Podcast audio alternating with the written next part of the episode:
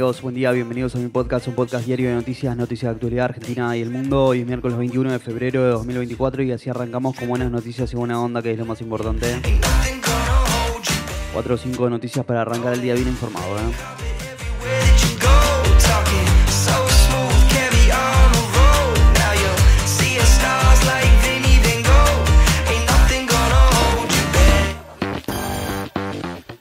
Comenzó a medianoche el paro de trenes por 24 horas en todo el país. La medida de protesta tomada por el sindicato de la Fraternidad que lidera a los maquinistas de trenes nacionales es el reclamo por la recomposición de los sueldos. Ayer, a última hora, el gobierno emitió un comunicado en rechazo a la medida. Señaló que se encuentra abierta la negociación paritaria con el sector en el cual eh, al principio de mes ya otorgó un aumento de 16% a los salarios brutos de los trabajadores.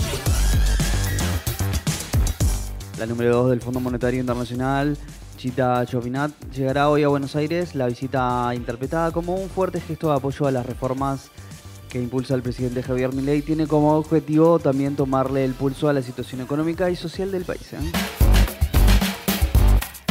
En enero el consumo masivo cayó un 3.8%. En el primer mes completo de Javier Milei como presidente el consumo se retajó aunque en valores menos graves frente a otros rubros de la economía. En diciembre, por caso, la construcción se desplomó 12.2%, la industria 12.8% y en enero la venta de autos cayó un 33%. ¿eh?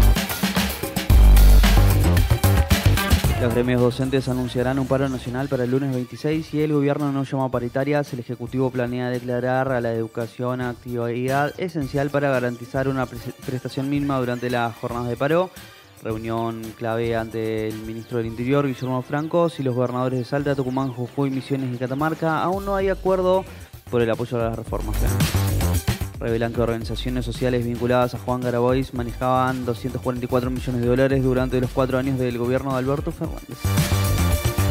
Macri se encamina a presidir el PRO y arrancó la ronda de encuentros con gobernadores del espacio. Ayer estuvo con Maximiliano Puyaro de Santa Fe y tiene previsto reunirse con Rogelio Frigerio de Entre Ríos e Ignacio Torres de Chubut. Los precios de los alquileres en la ciudad de Buenos Aires siguen aumentando, aunque también sube fuerte la oferta de propiedades. En enero aumentó más del 100%. ¿eh?